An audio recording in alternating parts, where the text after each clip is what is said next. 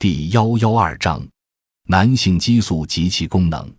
男性性激素现在统称为雄激素，是一组类固醇化合物。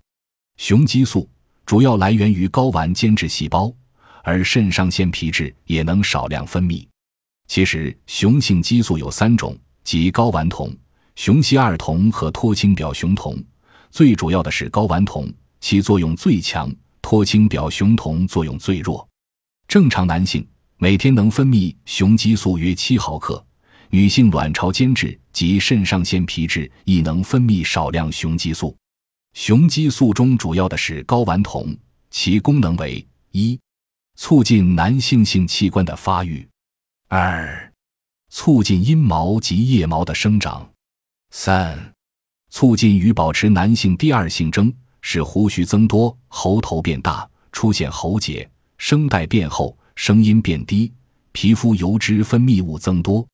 四、促进蛋白质合成代谢，使肌肉发达，尤其以三角肌最为明显。